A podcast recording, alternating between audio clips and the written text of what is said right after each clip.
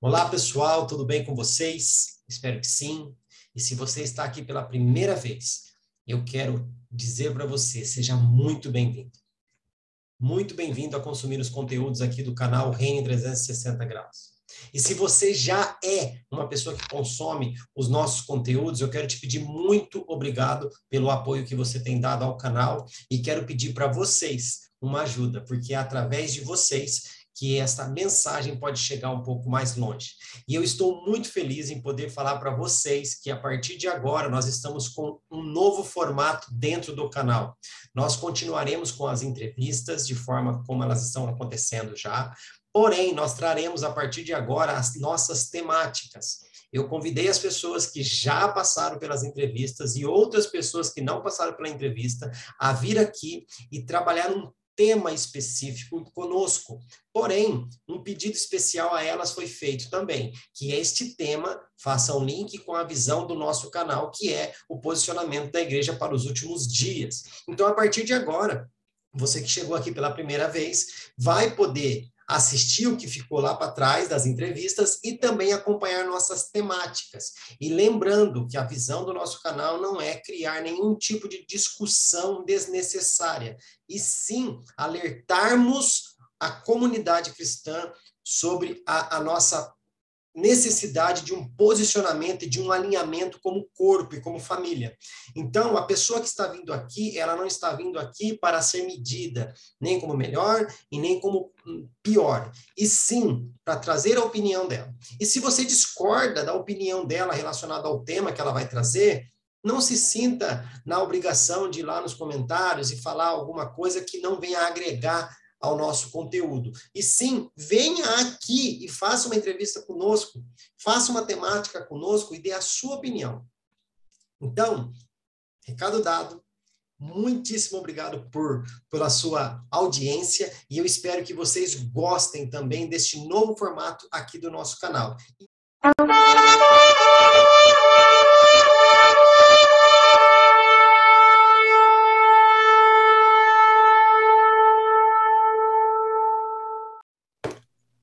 Estou hoje aqui com o pastor Alain Basílio, nessa nova temática, esse novo escopo aqui do nosso canal. Ele aceitou o convite, né? Nos bastidores ele até brincou, assim, poxa vida, mas o pessoal que me convida, me convida uma vez só, você me convidou duas? Depois ele explica melhor por que, acontece isso na vida dele, mas eu estou muito feliz, né, porque ele aceitou o convite e hoje nós vamos entender aí o assunto que ele vai trazer para a gente, bater um papo aqui e tentar fazer o link com a visão do canal, que é o posicionamento da igreja nos últimos dias. E eu creio que o que ele vai trazer aqui é totalmente pertinente, algo que está perdido dentro da igreja, só que ele que trabalha, ele que vive única exclusivamente para esse tipo de ministério, ele tem mais know-how para falar do que eu. Então é ele quem vai falar. Então, pastor, muito obrigado por ter voltado aqui no canal e aceito o desafio. Opa, valeu, Fabrício, obrigado. Eu que agradeço aí é bom estar de volta aqui. Fala bora conversar vez. um pouco. É, bora conversar um pouco aí, entender um pouco mais qual o posicionamento que Deus espera, né, para a sua igreja. Dentro do dentro do tema que vai ser missões, né?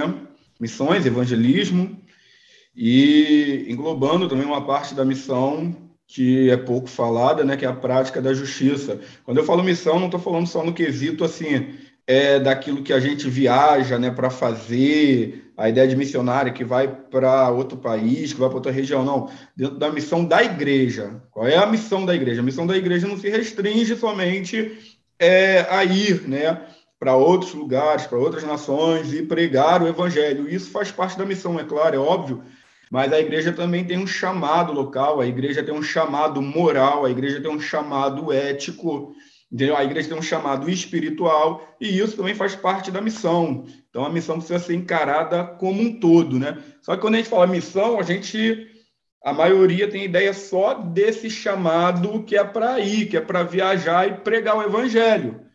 E tudo tem a ver com entendimento, né, cara? A forma como eu entendo é a forma como eu me movo. Então, é, se a gente não entender dessa forma, a gente vai fazer sempre pela metade, né? Ou sempre da forma que a gente acha que deve ser feito, e, enfim, é, é sobre isso aí. Beleza. Gente, para quem não conhece o Alan Basílio, ele já participou da entrevista aqui respondendo as oito perguntas lá. Eu vou deixar um card aqui em cima, tá? Que vai direcionar você lá para a entrevista dele. Dá um pulinho lá, dá uma olhadinha, né? Dá uma, uma ajuda no canal aí também e dá uma conferida lá. E voltando aqui para dizer que você que vai ouvir essa entrevista, se você não concordar com o que ele falou ou tem uma visão diferente, não tem necessidade de ir lá e ficar com discussões nem nada. Me chame ali no direct, no Instagram, no YouTube, em qualquer lugar, e fala que você quer vir falar sobre o mesmo assunto, só que com um ponto de vista diferente. Não tem problema nenhum.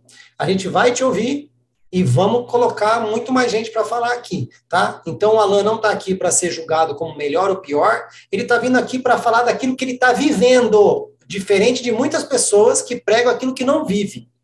Talvez vai te chocar porque ele está pregando aquilo que ele está vivendo, aquilo que ele vivencia todos os dias da vida dele, tá? Então, a mesma liberdade que ele teve da outra vez vai ser dada para ele agora. E, meu amigo, agora você manda bala aí, chuta o pau da barraca, fala o que você quiser aí. Era para eu ter falado em um minuto, né? Não, fica tranquilo, aquela ele já passou, tá de boa, tá de boa. Ah, tá. É, então, é, para mim, é, é muito difícil falar só de uma coisa. Eu acho que alguns problemas que nós temos, às vezes é isso, né? Porque a gente pega um tema e, às vezes, até por questão de tempo, tudo isso, eu entendo, é, a gente fica só dentro daquele tema. Mas, por exemplo, eu quero falar de missões, né? Eu quero falar de missões, de evangelismo e do chamado da igreja para cumprir a justiça no mundo. Mas é difícil falar me ater só a isso, por exemplo, se eu antes não falar sobre mudança de mente. Porque, como eu falei, para mim é extremamente, para mim é fundamental. É, é, início de tudo, é fundamento realmente, é base de tudo a gente entender que evangelho se trata é, de uma mudança de mente. Né?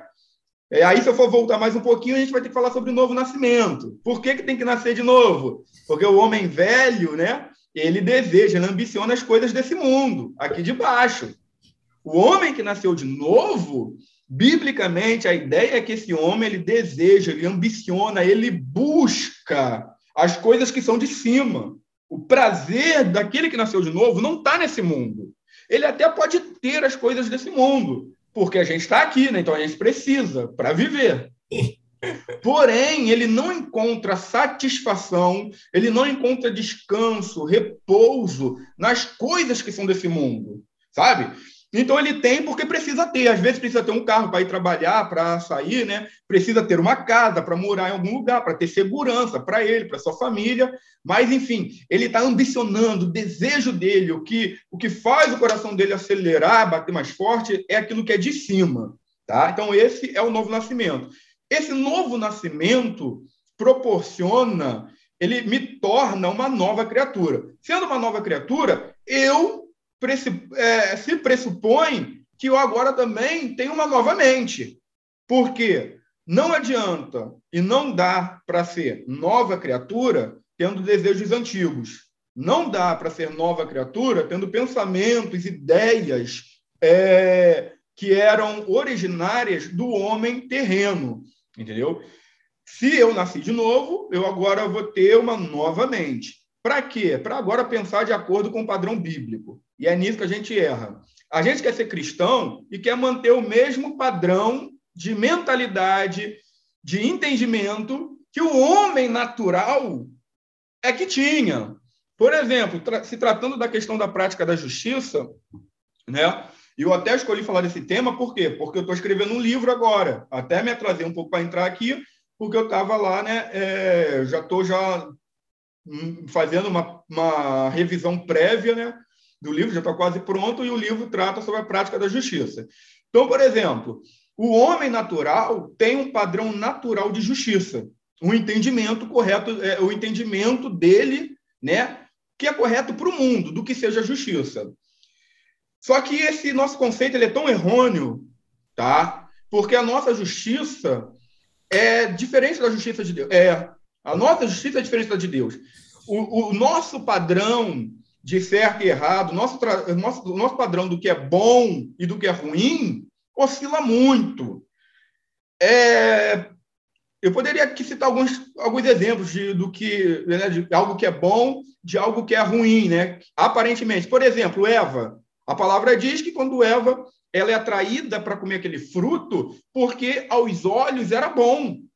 Era bom, agradável e desejável. Eu até falo que isso é o tripé da queda. Se a gente for ler, ler lá em Gênesis o relato da queda, vai dizer que aquele fruto era bom é, aos olhos, agradável ao paladar e desejável para dar entendimento. Então, olha só, o fruto não tinha nada de ruim. O fruto era maravilhoso, era perfeito. Era bom, agradável e desejável. E é nisso que a gente continua caindo, porque nós vemos algo e achamos, pô, isso é bom, isso é desejável, é agradável. Mas e daí, cara? Não interessa. Quem falou que Deus quer para tua vida? Amém. Entendeu? Aí a gente vai para Jó, o outro extremo. Pô, Jó passando o maior perrengue da vida dele, cara, perde tudo, fica lá comido de bicho, cheio de chaga pelo corpo. Cara, aquilo foi bom ou foi ruim? Vamos dizer, foi ruim. Era ruim para Jó, né? Porém, por um lado, foi bom. Por quê, cara? Porque Deus estava no sofrimento de Jó. Deus estava, aquele, aquele sofrimento tinha um propósito. Não era à toa, porque Deus não é um sádico, Deus não é um carrasco.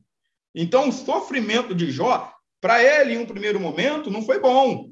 Não, ficar daquele jeito, ele sentiu toda a dor. Porém, era bom para o que Deus queria fazer em Jó. Sabe? Era essencial. Então, eles têm um padrão de bom e errado, de, é, de bom e ruim, de certo e errado, e do que é justiça baseado na concepção do mundo. Mas eu sou hoje, hoje eu sou nova criatura. Eu não posso mais me basear pelo padrão do mundo. E olha só como que é loucura. No padrão do mundo, a gente olha e fala assim, acerca da justiça. Um cara, vamos colocar aí algo que acontece muito, o cara estuprou uma mulher. Aí o pessoal, os vizinhos pegam esse cara. E o que, que eles vão fazer quando eles pegam esse cara? Eles vão linchar, vão espancar esse cara. Na concepção de quem está fazendo isso, ele está certo. Porque ele está falando o quê? Ele mereceu. Ele mereceu isso aí, ele merece isso aí. Nós estamos condenando uma prática que para nós é abominável, que o que ele fez é abominável de fato, Cometendo mas olha a nossa loucura. Oi? Cometendo outra abominação, matando é, a pessoa. Isso! A gente está tá, é, criticando ele, a gente está agredindo ele por causa da violência que ele cometeu, mas para justificar isso, nós também estamos cometendo uma outra violência. Mas na nossa cabeça, a nossa violência pode, a dele não podia. E dentro da Bíblia, nenhuma violência pode. Os dois estão errados. Entendeu? É isso que é a questão. E aí a gente pode puxar diversos argumentos, diversos recursos humanos. Todos eles serão humanos. Tá? Para dizer, não, mas ele merecia isso daí, mas a, a, a, nossa justiça não funciona, então tem que fazer isso. Tá na, Cara, lei, na, na, lei é. de Moisés podia. Na lei de Moisés, é justamente, que era olho por olho, dente por dente. Entendeu? Mas aí a gente vive um tempo em que Jesus vai dizer só: amai aqueles que vos perseguem, amem os seus inimigos. Então a questão é.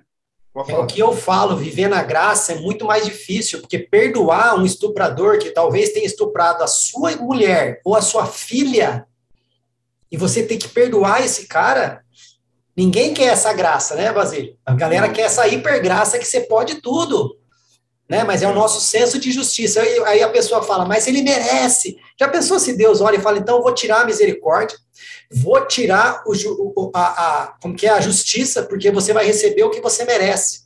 Esquece a graça, né? Porque graça é você receber algo que você não merece e a misericórdia é você não receber o que você merece, né? Então, e a, e a grande questão era essa que todos nós merecíamos só que às vezes a gente acha que porque não praticou essas coisas, nós achamos que estamos aptos ao reino. Ó, eu nunca estuprei ninguém, eu nunca trafiquei, eu nunca assassinei. Então eu, a gente não entende que todos estavam mortos em seus delitos e pecados. Não entendemos que o salário do pecado é a morte. Entendeu? Não tem a ver com qual é o crime, é o salário do pecado. Pecou, acabou. Então todos nós merecíamos Se Deus fosse aplicar justiça da mesma forma que nós, nós merecíamos, cara. E continuamos merecendo hoje, porque continuamos pecando. Porém, é, o Senhor hoje age com misericórdia, existe um tempo de julgamento. Hoje, graças a Deus, nós, se todavia pecarmos, temos um advogado, entendeu? Hoje nós pecamos, não gostamos, não vivemos na prática do pecado, é óbvio. O pecado na vida de um cristão é um acidente, não é a sua vida natural, entendeu? Mas, de qualquer forma, também não interessa se é acidente ou não, filho. Tu pecou. Arrepende não, para você ver. É. E a, a questão, cara, é, é o seguinte: nós, como eu falei, nós podemos usar todos os recursos, mas todos serão humanos para alimentar esse ódio, né? É, esse desejo, é, esse grito que na nossa fala é justiça, mas não é justiça, é vingança. O que nós queremos, porque a justiça é pegar esse cara e, e levar ele para que ele pague pelos crimes cometidos, entendeu? Então não cabe aquela fala que a gente ouve assim no meio cristão. Tem muito cristão aí, né? O cara é brabão, machão, ele é brabo. Ele fala assim: queria ver se fosse a tua filha. Queria ver se fosse como a mãe tua. Tem que perdoar do mesmo jeito. É. Aí diz assim: tá com pena, leva para casa. Então, cara, a ideia não é isso. Por quê? Porque ninguém aqui está pregando impunidade. Está pregando impunidade. Não é disso que estamos falando. Nós estamos falando que aplica, aplicar a justiça, ser cristão, ser bíblico, ser correto, é pegar esse cara e entregar ele para o tribunal. Sim. Entendeu? Se o tribunal vai falhar, se o tribunal vai, é, vai condenar, vai absorver, cara, isso aí é outra coisa. Eu não posso, porque, ah, não, mas é, a lei é, não pune, a lei solta. Cara, mas aí é outra coisa, é com eles. Mesmo que ele for preso, se nosso coração não tiver perdoado esse cara, independente dele estar tá preso ou solto, a gente vai ficar em dívida, Miguel. É o que eu falo, cara. É, a gente precisa é, perdoar, porque sempre que eu não perdoo. É perdoado. E também. geralmente quando a gente fala. Geralmente, quando a gente fala de perdoar, a gente está falando de perdoar alguém, né? Por alguma coisa que fez ou que nós julgamos ter feito, que às vezes nem fez também. Mas, enfim, por que, eu preciso perdoar? Porque se eu não perdoo essa pessoa, ela vive comigo. Ela não sai da minha mente, ela não sai do meu coração. Entendeu? Então eu preciso perdoar para que eu seja livre. Para que eu consiga, cara, me libertar dessa pessoa, me, libertar desse sentimento e viver a minha vida adiante. Entendeu? É, então, o nosso padrão de justiça, o nosso padrão, cara, das coisas que Deus tem e daquilo que o mundo diz, precisa ser regulado pela palavra. Agora, é confrontador. Ser cristão não é fácil. A gente, a gente romantiza o ser cristão como se fosse algo fácil. E não é, porque tem que ir contra a minha vontade. Eu estou falando de coisas aqui que, sinceramente, sinceramente, é, eu não sei. Não vou te falar que eu sei como que eu vou reagir se uma coisa dessa acontece dentro da minha casa, porque eu não sei. Mas eu estou falando daquilo que eu já trabalho em oração para que Deus mude o meu coração. Ninguém aqui está falando que é fácil. Uma mãe que tem um filho assassinado. Cara, não é fácil. Ninguém está falando que isso é. Mas para isso que tem a fé em Deus é pra... não é para te enriquecer. É não é para te dar dinheiro, a fé em Deus é para isso, para que você seja capaz de fazer aquilo que para o homem natural é impossível. O que é impossível para o homem natural? Perdoar, cara, o assassino que matou o seu filho. Amar essa pessoa, porque a Bíblia manda além de perdoar, diz amar. Amem os seus inimigos, amem os que vos perseguem. Então, o amor de Só que a gente está trocando, a gente está invertendo, a gente está usando o amor de Deus para enriquecer, para pedir carro, dinheiro, bens. E aí, quando é em relação ao outro, a gente não quer perdoar. E aí fica usando argumento humano para dizer que a gente está certo. Lembra o caso da Eloá? Sim, sim. A mãe dela fez o quê com o menino? Ela perdoou, né? Ela falou, amigo, você vai. Sofrer... E ela é, era cristã também, a mãe dela, não era? Sim, você vai sofrer as consequências pelo que você fez, mas eu tô liberando você do meu coração para que é você isso. seja abençoado. Quando a gente fala disso, a gente não está falando de impunidade, gente. Não. Se você estiver vendo isso daqui, entenda, não, não é impunidade, porque a gente está falando de justiça. Se houver impunidade, não houve justiça. A gente quer que essas pessoas paguem pelos seus crimes. E aí, uma coisa aqui, para você entender. Por exemplo, é, se o crime no nosso país, se o que ele cometeu for perpétua, então que morra na prisão. Não tem nenhum problema. Tá? O que eu acho errado é a gente querer negar o direito à salvação a essas pessoas, o direito ao arrependimento. Sim. Que é isso que a gente está fazendo. A gente não quer que elas possam, que elas sejam capazes de se arrepender dos seus pecados. Aí não, cara. Você pode. Aí você é um né? herege. Oi? Você pode receber perdão por um monte de é. porcaria que você fez na vida. Ele não. Isso. A gente quer negar o perdão, a gente quer negar o direito ao arrependimento do próximo. Isso não, cara, isso é heresia, isso é antibíblico. Isso eu não posso. Agora, se ele cometeu o crime e no meu país o crime que ele cometeu é previsto por lei prisão perpétua, então que cumpra prisão perpétua, que se arrependa, que sirva a Deus na cadeia. Uma vez eu vi um eu, vi, eu li num livro o testemunho de um pastor incrível um membro da igreja dele tinha cometido, um cara tinha cometido um crime. E depois disso, passou um tempo, ele se, ele se arrependeu, se converteu e começou a caminhar na igreja. E estava caminhando, caminhando, caminhando, estava bem servindo na igreja, mas foi descoberto pela polícia. Uma investigação, foram lá, descobriram e foram prender esse cara.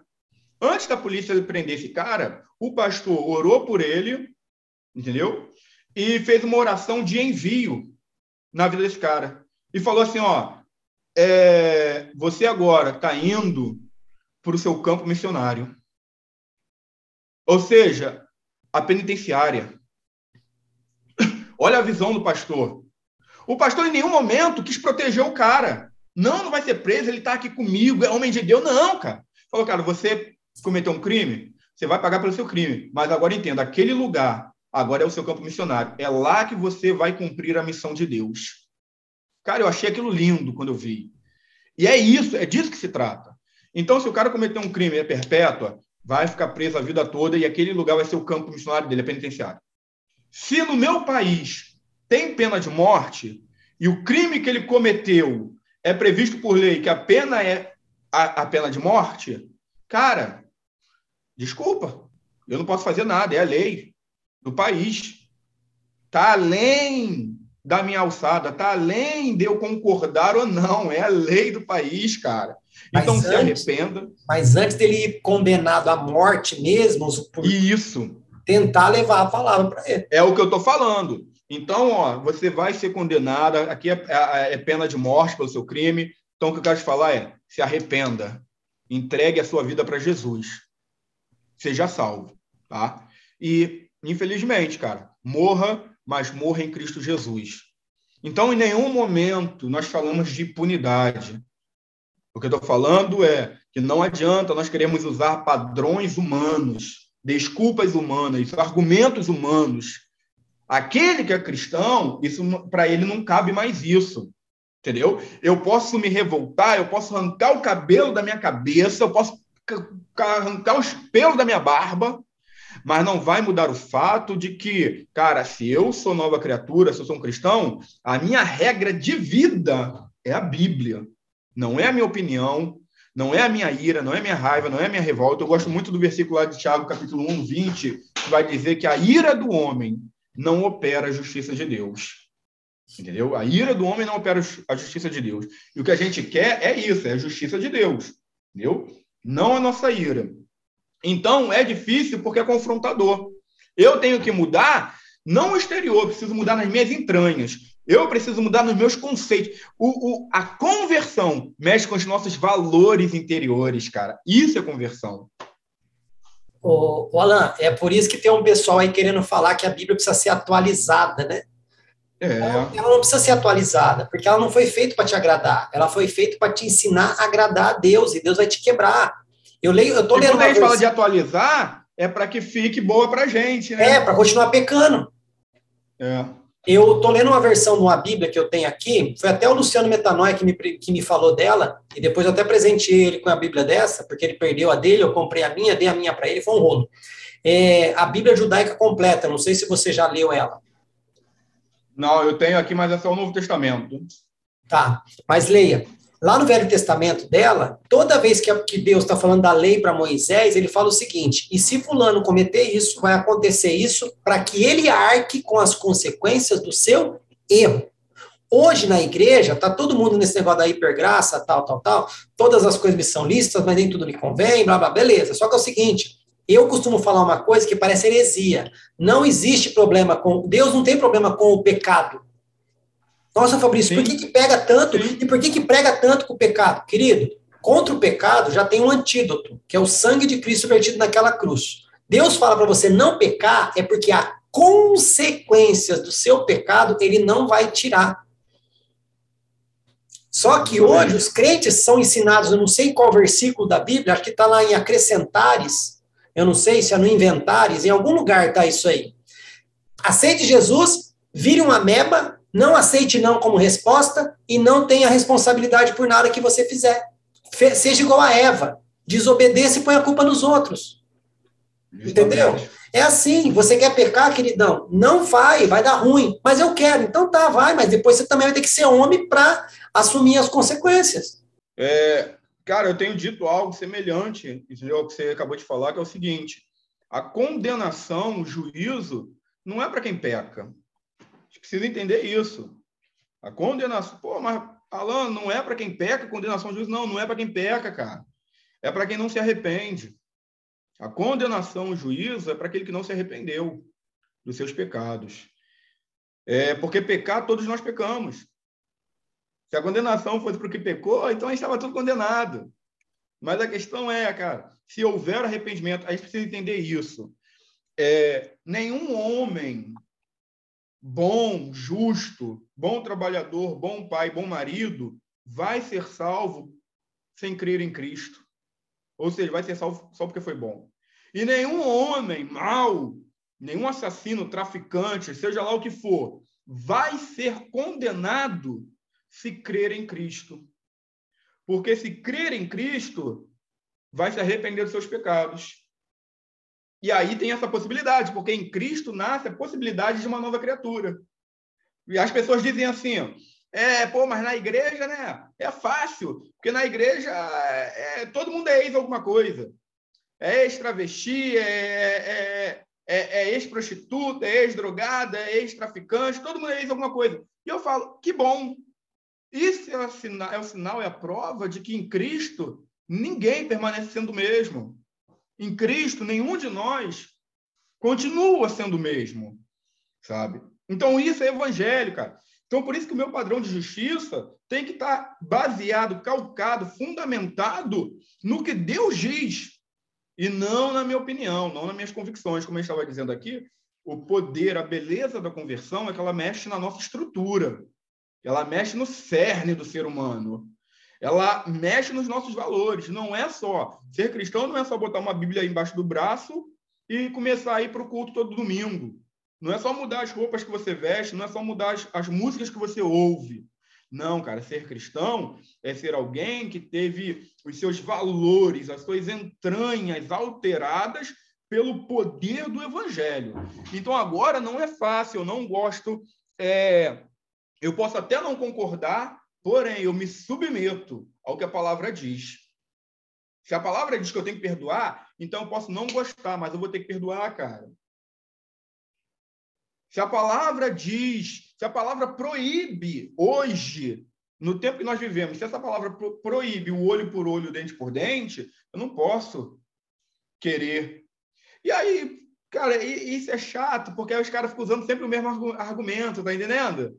Sempre o mesmo, ah, então leva para tua casa. E você fala, fala, fala, e eles parecem que não ouvem, eles continuam dando volta em torno disso. Ah, você está falando isso porque não foi com alguém da tua família. Não, amigão, eu estou falando isso porque é o que a Bíblia diz, cara. É o que a Bíblia diz. Agora, você pode ficar se escondendo atrás dessa, dessa desculpa. Por quê? Porque ser convertido dói. Por isso Jacó foi ferido na coxa. Jacó experimentou novo nascimento antes do Espírito Santo, antes do advento do Espírito Santo, antes da vinda, da morte, da ressurreição de Jesus Cristo. Porque conversão é aquilo. Jacó entra no Val de Jaboque bonzinho, ele sai dali ferido. Deus mudou a forma de caminhar de Jacó no Val de Jaboque. Ainda que ele quisesse voltar a andar como ele andava antes, ele não conseguiria, porque agora ele foi ferido na coxa. Ele sai dali agora mudado, um novo homem, e ele sai mancando. Ele não pode mais caminhar como ele caminhava antes. Conversão é isso. Eu, eu posso até tentar, voltar a caminhar como eu caminhava antes, mas hoje eu não consigo mais. Por quê? Porque eu me converti. Eu posso tentar voltar para a vida antiga, mas eu não consigo mais, porque eu me converti. Tá entendendo? Então, eu preciso ter essa mudança de mente, essa mudança de paradigma, entender que o compromisso da palavra de Deus não é com aquilo que eu considero certo e errado. O compromisso da palavra de Deus é com aquilo que Deus considera certo e errado. Então, como eu estava dizendo, isso é importante porque porque a missão da igreja, ela se dá de diversas formas. Ela se dá no envio do missionário mesmo ali individual que está indo. Mas a missão da igreja. Só que a gente sempre pensou missão como isso. Olha só o problema. Entendeu? Por isso eu insisto, eu amo ter o, o tema acerca da, de um novo entendimento, uma nova mentalidade, na verdade. Porque durante muito tempo a gente pensou missão como o cara que vai para a África, que vai para a China, vai para a Índia, entendeu? E a igreja ela precisa repensar a missão, não só na forma daquele que vai para algum país, que vai para algum lugar, mas ela precisa repensar a missão na forma como ela é a igreja. Na forma como ela é a igreja. Porque ser igreja também é missão. Porque a igreja, a comunidade está vendo. A comunidade, a primeira a enxergar a igreja é a comunidade ao redor dela. Mas aí depois vem a cidade, a cidade está vendo como que é essa igreja. E isso vai como a onda, como uma pedrinha que você joga numa lagoa e vai reverberando, né? Aquilo vai se espalhando. Então, quer dizer, a igreja ela precisa entender que ela existe. Cara, missão não é coisa de missionário. Olha só como a gente precisa mudar todo o nosso conceito. Missão não é coisa de missionário. Missão é coisa de quem? É coisa de cristão. É coisa de cristão. Quando eu começo a pensar isso, eu vou puxando fio, cara, e vou voltando. Eu começo a entender, cara, peraí. Então, eu preciso repensar como é a minha vida no meu trabalho. Eu preciso repensar como é a minha vida na minha vizinhança. Eu preciso repensar como é a minha vida. Olha como eu vou trazendo cada vez mais para a esfera micro. Vou tirando da esfera macro e vou trazendo para a esfera micro. Eu preciso repensar agora como que é a minha vida no condomínio que eu moro na rua que eu moro, no meu relacionamento, na padaria onde eu compro pão, no mercado onde eu faço as minhas compras, na loja onde eu compro as minhas roupas, na farmácia onde eu compro meus remédios. Eu preciso repensar é, a minha vida como cristão na praça que eu levo meus filhos para brincar. Eu preciso repensar o, a missão tá? dentro do meu lar, com a minha família. Por quê? Porque é, a missão não é só ir para algum lugar. A missão é ser. A missão é ser. É ser o querer ser cristão. Se eu sou semelhante a Cristo, eu estou em missão. Porque as pessoas estão vendo, e a pergunta é essa: as pessoas estão vendo Cristo em mim? Por isso, cara, você pode, você pode ir para a igreja e desejar a morte daquele que te causou mal. Você pode ir para a igreja e querer se vingar daquele cara que te deu uma fechada no trânsito. Você pode fazer tudo isso. Você só não pode fazer isso e falar que você é cristão. É, cara que vai, pode... na igreja. vai na igreja. É, eu é. vou na igreja, cara. Porque são coisas diferentes. Sim. Ir na igreja e ser cristão. Quando eu falo que eu sou cristão, quando na minha vizinhança, no meu condomínio, quando no meu trabalho, quando em qualquer lugar eu falo que eu sou cristão, eu não estou dizendo a qual igreja, a qual placa denominacional eu pertenço. Quando eu falo que eu sou cristão, eu estou dizendo o seguinte: eu sou igual a Cristo. E isso é muito pesado, cara. Quando você diz que você é cristão, você não está dizendo a qual denominação você pertence. Quando você fala que você é cristão, você está dizendo a quem você é semelhante está dizendo, eu sou igual a Cristo. Não, mas secularizaram, né? Fala que se você crê em Deus ou crê em Cristo, você já é cristão. Não, querido. Então, se for assim, eu preciso falar que o diabo é cristão também. Porque Sim. ele crê, só que a diferença dele crer e a nossa é que além de crer, ele treme, né? É, a gente só e, crê. E a ideia, quando Cristo fala assim, para seguir ele, para ir após ele, não é para fazer uma fila indiana e ficar todo mundo andando atrás dele a ideia, o conceito judaico, o conceito bíblico é que enquanto eu estou seguindo, eu estou me tornando semelhante. Fala que os talmidins ficavam cheios da poeira do mestre, né? De tanto é. que estavam acompanhando, acompanhando, acompanhando. E por quê? Para assimilar o estilo de vida. Quando os primeiros cristãos foram chamados, foram reconhecidos como cristãos né, em Antioquia, foi porque olharam para eles e viram neles pessoas iguais a Jesus, iguais a Cristo. Falaram: ei, vocês são iguais a Cristo, eles são seguidores dele. Identificaram logo. Eu gosto muito da passagem de Pedro, é até um contrassenso, né? Eu falar que eu gosto da passagem de Pedro quando Pedro nega Jesus. Eu gosto dessa passagem. Por quê? Isso é ser cristão. Porque imagina, olha a loucura. Pedro estava negando que ele era. Pedro estava dizendo: não, cara, eu não sigo esse cara. Eu não sei quem é Jesus, eu não sei. Mas estavam olhando para ele falando assim: cara, a tua fala te condena. Você fala como ele. Você gesticula como ele. Você cheira como ele, cara. Você é verdadeiramente, tu és um deles. Entendeu? Então, quer dizer, é... Isso é ser convertido. É quando eu tento negar, não, eu não sou, mas tudo em mim denuncia o contrário, denuncia que eu sou. Isso é pertencer de Cristo. Isso é pertencer a Cristo. A maior prova que Pedro era de Cristo foi quando ele está negando e olham para ele, não, cara, tu és um deles, sim. Tu, você é, você é um daqueles caras que andava com ele. Olha só, cara, tudo em você, a sua fala, o seu olhar, cara, tudo em você denuncia que você esteve com ele. Então, essa é a ideia do cristianismo. É, eu acho que é em 1 Pedro, agora não vou me recordar qual é o capítulo, mas enfim, que vai dizer o seguinte: assim como ele é, isso falando em relação a Cristo, né? Assim como ele é, nós devemos ser também nesse mundo. Então, a ideia de crer em Jesus não é somente dizer que eu creio, não, eu creio no que ele falou, eu creio, não. A ideia é, cara, incorporar. Isso, e isso, na verdade, é, isso verdadeiramente é crer. Eu não creio quando eu digo que eu creio. Eu creio quando eu incorporo. Quando eu encarno os ensinamentos na minha vida. Aí eu estou crendo. O, o João, depois, ele fala, né? Em 1 João 2,6 Aquele que diz estar em Cristo deve andar como ele andar. andou. Mas, pastor, eu faço uma pergunta para as pessoas e as pessoas ficam muitas vezes sem me dar resposta. Ah, mas aonde está escrito na Bíblia? Essa é a pergunta que eu faço. Aonde está escrito na Bíblia que eu preciso aceitar Jesus? Eu digo sempre isso. Não existe em nenhum aí, lugar da Bíblia. Aí as pessoas vão lá para João 1,11. Ah, mas todos quantos o aceitaram foram lhes dado o poder a ser chamados filhos de Deus. Ah, beleza. Aí eu pergunto: João escreveu aquele evangelho antes ou depois da morte de Cristo? Depois. Depois.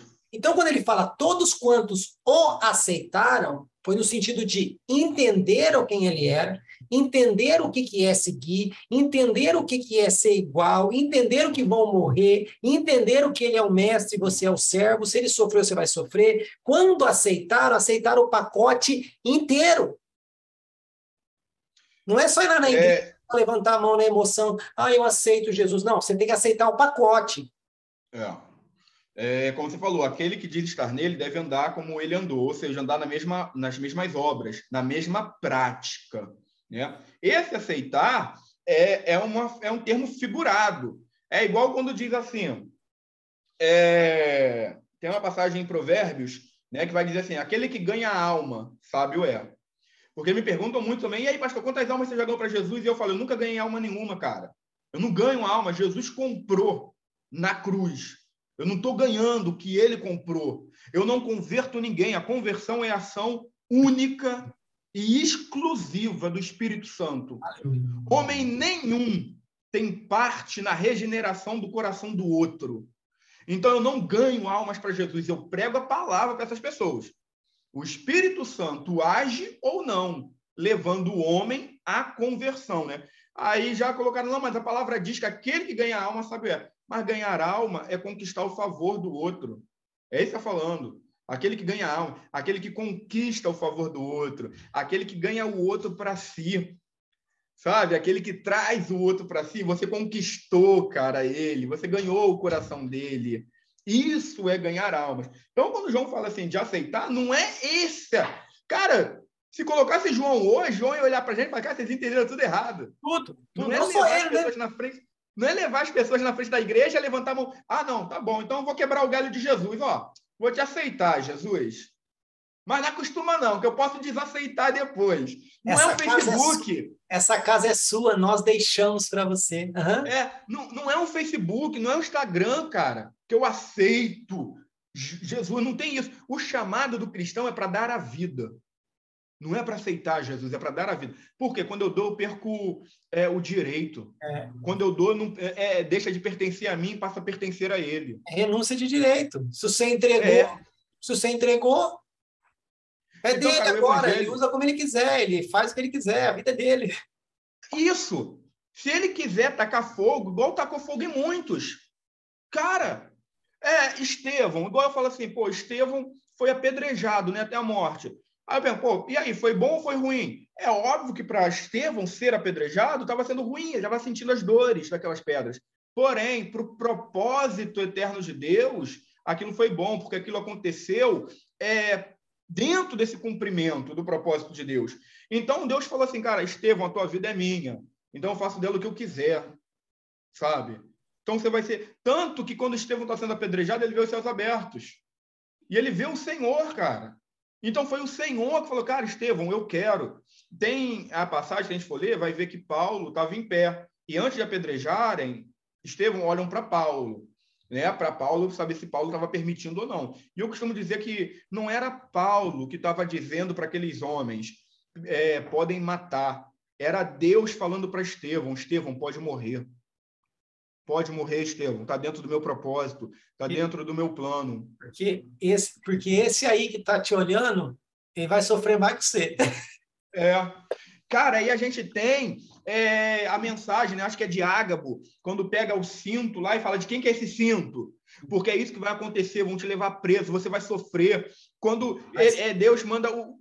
Reforça aí o profeta Ágabo. Sabe por quê? Porque as pessoas falam que o último profeta da Bíblia foi João Batista e depois não teve mais. Então esse Ágabo não, aí era um Zé Ruela. É. Não, de forma o ministério profético continua. Até Paulo depois vai falar. Fala. É, se a Érica souber, minha esposa chegou aqui agora, da, das filhas lá, de não sei quem que eram profetas. Sim, as, os filhos de Cefas, os as profetisas lá, os caras que tentou expulsar os demônios lá, levar por lá.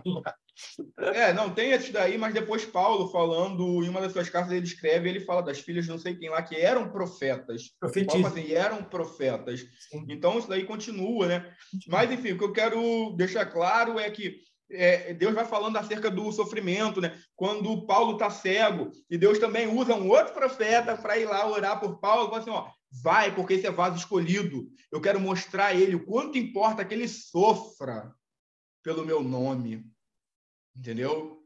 Cara, então, aí depois, aí olha só como que é importante o discipulado correto. Que aí depois a gente tem Paulo falando para Timóteo: Timóteo, sofre comigo é. as aflições como bom soldado de Cristo. Uhum. Sabe? Então isso faz parte do evangelho, isso é evangelho. Mas a gente foi inverteu a, a, a ordem, o, o Alan. Sim. Você falou que você tem aí né, a versão da Bíblia judaica só o Novo Testamento. Uma tarefinha para você depois da entrevista. Lê lá Mateus 28, 18, 20. João Ferreira de Almeida fala: Ide por todo mundo, pregar o evangelho, fazer discípulos e batizar em nome do Pai, do Filho e do Espírito Santo. Beleza. Até aí tudo bem, a gente já sabe de cor isso aí. Nessa versão judaica fala o seguinte: ide por todo mundo, fazei talmidins, imergindo-os na verdade do Pai, do Filho e do Espírito Santo. É diário esse batismo.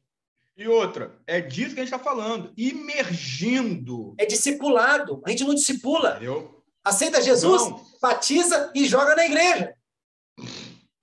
E a mensagem é essa, é imergir essas pessoas em Cristo, cara. Sim. É em Cristo. Paulo vai dizer, meus filhinhos amados, querendo aos gatas, né? Porque novamente eu sinto dores de parto até que Cristo seja, seja formado em vocês. vocês né? E hoje não, hoje a gente quer gerar é, cópias nossas, cara. Entendeu? Então, o chamado cristão, qual é a missão cristã? Cara, a missão cristã é a mais linda de todas, é sofrer por amor. É sofrer, é dar a vida. Por isso que eu falei, cara, não é aceitar, não é levantar a mão e falar, ah, eu te aceito. É pegar, é conscientemente. É falar, Deus, eu te dou a minha vida, faça dela o que o Senhor quiser. Se o Senhor quiser fazer fogueira para clarear a noite, como Nero, né, como o, os imperadores romanos faziam com os primeiros cristãos, que literalmente faziam deles tochas humanas que clareavam a cidade, queimavam muitos cristãos na época da perseguição.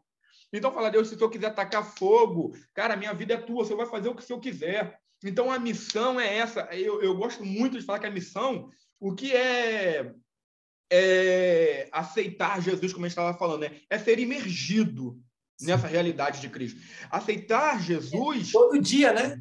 Todo dia. Aceitar Jesus seria é, encarnar a mensagem cristã. Não é falar, cara, é encarnar uma vida. É por isso que eu falei. E isso é a missão. Qual é a missão? A missão é encarnar o evangelho. Quando você encarna o evangelho, e encarnar é viver, encarnar significa vestir de carne. Aí eu olho para João, Evangelho de, Evangelho de João, capítulo 1, aí tem lá: o Verbo se fez carne, o Verbo encarnou. Entendeu? Então o que, que Deus faz? Deus, em Cristo, ele veste de carne a palavra. Então agora a palavra não é apenas a palavra escrita, é a palavra encarnada. Quando olham para Jesus, é, veem nele o cumprimento daquilo que estava escrito. Então Jesus vem basicamente para nos mostrar o seguinte: tudo que vocês leram, eu quero mostrar que é possível viver. Eu quero mostrar que dá para viver. Sim. Só que isso vem com abnegação. Isso vem com é, renúncia, que é um dos primeiros chamados para ser discípulo. Aquele que quiser vir após mim, negue a si mesmo. Renuncie a sua vida, renuncie o teu querer, renuncie o teu direito de justiça, renuncie o teu direito é, de se magoar, renuncia a tudo isso. Tome a sua cruz. Por que cruz? Porque é um caminho difícil. Que a gente está indo por um caminho fácil, cara. E não é isso. Então, a missão é essa. A, é, é, a igreja local tem uma missão. Eu tenho uma missão. Nós temos uma missão. E sempre que nós encarnamos esse evangelho, nós estamos vivendo a missão, cara. A gente precisa tirar isso da cabeça que missionário é só quem vai para algum lugar. Não, missionário é o cristão que encarna é, é esse evangelho. Se eu encarnei a palavra, as pessoas estão vendo Cristo em mim, no, no meu cotidiano, na minha vida ordinária, eu estou em missão, cara. A igreja precisa entender que a missão é encarnacional e é para todos nós, não para alguns. É óbvio que alguns serão enviados para alguma parte do mundo, alguns serão enviados é, para o sertão, é, serão enviados para uma tribo indígena, alguns serão enviados para uma favela no Rio de Janeiro, para uma comunidade carente, mas, mas aonde, enfim. Mas aonde que tem que ser a universidade desse missionário? Na igreja local, que faz missão local. Eu não entendo uma igreja que está na rua, não se preocupa com aquela vizinhança e quer ganhar o outro estado, quer ganhar o outro então, país. Porque muitas das vezes o pensamento hoje, ah, e, e, isso ainda existe muito, Fabrício. O pensamento é que missão é ir. E a gente precisa quebrar esse pensamento que missão é ir, missão é ser. Missão é ser. Missão é ser. É ser o quê? É ser semelhante a Cristo. Sim. Pronto. Eu estou sendo semelhante a Cristo. A partir disso, aí, aí eu, posso então, fazer. eu posso ser enviado. Né? Mas, você Oi? viu, mas você viu como secularizaram a palavra chamado? Chamado está tudo relacionado a fazer. Sendo que o chamado é isso que você falou. O nosso chamado é ser alguém em Deus. Essa é a nossa missão. E Sim. quando você é alguém em Deus, você entende o que você precisa fazer. Aí o seu fazer vai ter crédito porque você é. Só que a gente conhece um monte de gente fazendo, fazendo, fazendo, fazendo, e não são. E não adianta nada. É, eu falo que identidade não é quando você descobre o seu chamado. Né, que as pessoas falam isso na igreja. Fala, identidade é quando você descobre quem é seu pai, cara. Sim. Isso é identidade. Sim. Se eu descobrir quem é meu pai, logo eu sei, então, que eu sou filho. E eu sei o que ele espera de mim. Então, isso é identidade. É descobrir, em primeiro lugar, quem é meu pai. Pô, Deus. Deus é meu pai. A questão é, quando você olha para o céu, o que, é que você vê? Né? Para o céu, assim, subjetivamente, né? Mas, enfim, como o nosso conceito de reino de Deus é o que está no céu, então, quando você olha para o céu, o que, é que você vê? Você vê Deus ou você vê um pai? Isso vai dizer muito, cara. Entendeu? Porque a religião, a, a, olha a loucura, a religião olha para o pai e enxerga um Deus. Por isso, os religiosos se escandalizaram, se escandalizaram quando Jesus vem chamando Deus de Aba. Eles falam, não pode. Quem, não pode. Quem é você para se referir? Ninguém ousa falar isso. Mas Jesus vem trazendo uma revelação verdadeira de quem é o Pai. Uhum. E aí eles se morderam, se iraram quando Jesus chamou Deus de, de Aba. Não podia. Então, a, a religião é capaz, e isso acontece muito, a religião é capaz de fazer com que a gente olhe para o Pai e enxergue no Pai um Deus. Sim. E a graça vem para inverter. A graça vem fazer o seguinte: que quando a gente olhe para Deus, a gente enxergue nele um pai.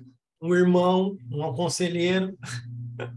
Entendeu? É. Que a gente venha conseguir enxergar isso e entender, cara, eu sei de quem eu sou filho, ele é meu pai, eu sou seu filho. Agora eu sei como eu devo, eu devo viver, sabe? A minha missão não é não é algo complexo. Nem todos, como eu falei, irão para alguma parte do mundo, mas todos são chamados para testemunhar o evangelho.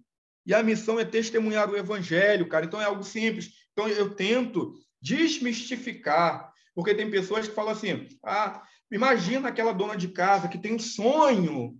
Ela sonha em ser missionária, mas ela fala: "Poxa, cara, eu envelheci, é, eu já estou com 60 anos, estou cuidando já dos meus netinhos, eu tinha um sonho de ser missionária. Quando ela fala isso, é porque a imagem dela é aquela imagem antiga, onde missionário é o cara que vai para a África.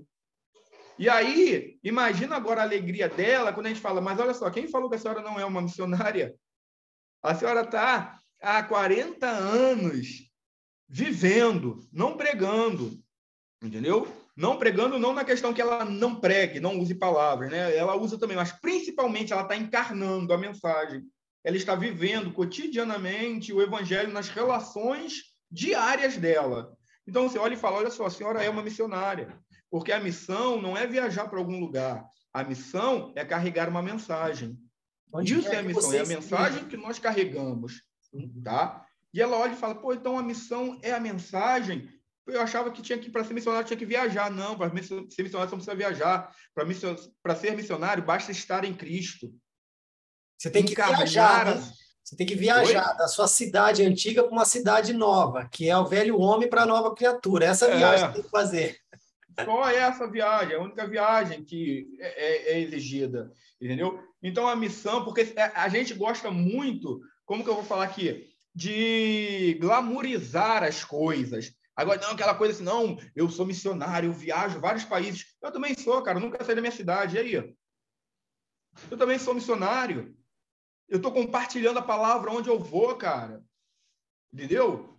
No meu emprego, as pessoas sabem quem eu sou. No meu emprego, as pessoas me procuram porque eu sou honesto, porque eu sou sincero, porque eu não chego atrasado, porque eu não minto para o meu patrão, porque eu não roubo o meu patrão. Sabe, eu sou, graças a Deus, as pessoas me olham como um modelo dentro do meu local de emprego, cara. Então, eu estou sendo um missionário lá, eu estou sendo um missionário na minha faculdade. No meio de jovens corrompidos, cara, eu estou me mantendo, estou sendo como Daniel, estou me mantendo fiel a Deus ali ao meio à Babilônia. Então, você está sendo missionário. Então, a gente tem que tirar esse glamour que os missionários também gostam, né, para dizer, não, eu sou, eu fui para a África, eu fui para a Índia, eu fui para a China.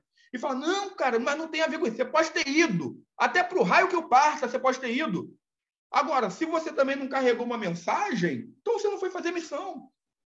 E, e fazer com que as pessoas se apaixonem por compartilhar o evangelho com pessoas. Do outro lado da nossa rua tem pessoas, cara.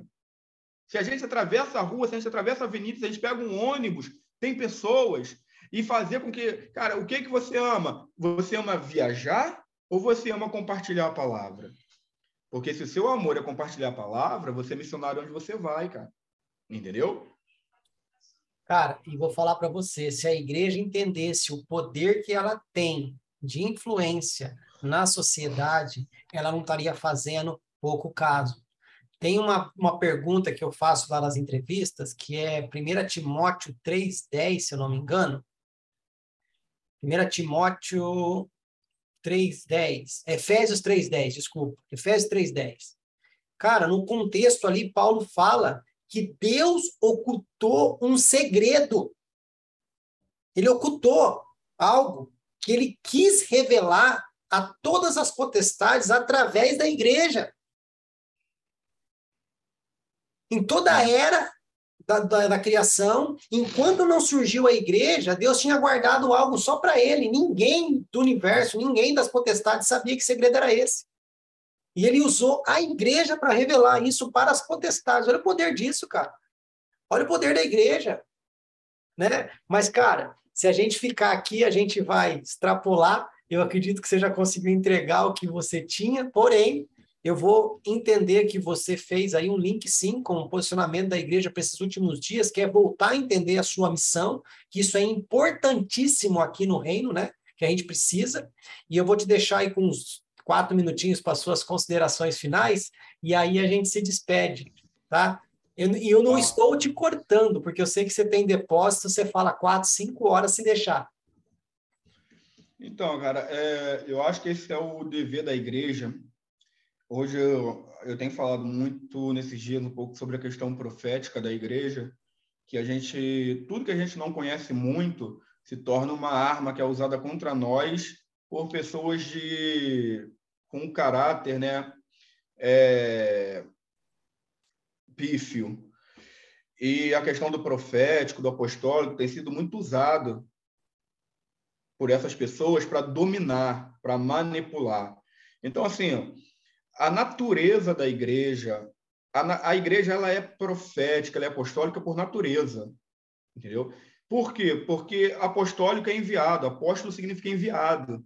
Então a igreja foi enviada, a igreja foi dada por Deus com uma mensagem profética. Então, olha só, nós temos uma igreja que é apostólica, porque foi enviada, e uma igreja que é profética, porque a mensagem da igreja é profética. Agora, o profético não tem a ver com o futuro, ainda que englobe questões futuras, mas não se resume, não se limita a isso. Profético tem a ver com justamente com esse alinhamento. Da gente estava falando aqui da questão da justiça. É...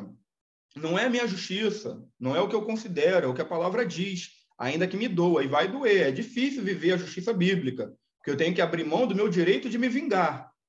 Mas o profético é isso, é trazer esse alinhamento entre a vontade de Deus e a nossa, entre aquilo que Deus quer que nós façamos e aquilo que nós queremos fazer. Então, é a mensagem é profética, a denúncia da igreja é profética, é, o ensino da igreja é a esperança da igreja é profética. Então, tá vendo? São questões de natureza. Dentro dessa natureza da igreja, eu entendo que essa natureza da igreja está totalmente, diretamente ligada aos atributos de Deus. Porque a, a, igreja não opera, não funciona independente dos atributos de Deus. Ela não pode tá? funcionar independente disso. Então, a gente tem um Deus que é, ele é justo na sua essência, no seu caráter, na sua identidade. Justiça é atributo de Deus. Então, por exemplo, justiça não é o que a igreja pode escolher fazer ou não. Né? Como você falou aí, a palavra vai dizer que a igreja é coluna e baluarte da verdade. Quando a igreja ela diminui o padrão, o mundo perde a referência, cara. Sim. Porque a igreja é o padrão do mundo. Por mais que o mundo, mas o mundo tá olhando para nós. O mundo tá de olho em nós. Por isso que quando a gente, né, é, tropeça, é, faz uma presepada, o mundo vem em cima. Entendeu? Porque eles sabem, ó, vocês não podem se comportar dessa forma. Então o mundo está de olho na gente. Então o mundo, a igreja é esse, essa coluna e baluarte. Quando a igreja diminui esse padrão, o mundo fica sem referência. Então a igreja precisa voltar a encarnar aquilo que é a sua essência.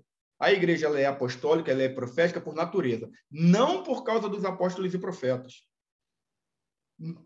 A igreja não é apostólica porque ela tem apóstolos. A igreja não é profética porque ela tem profetas. A igreja ela é apostólica e profética por causa do seu chamado, causa ela da é sua vocação. E gera apóstolo. Ela é profética é, é profeta. É porque ela é, isso é que ela gera funcionamentos dessa forma.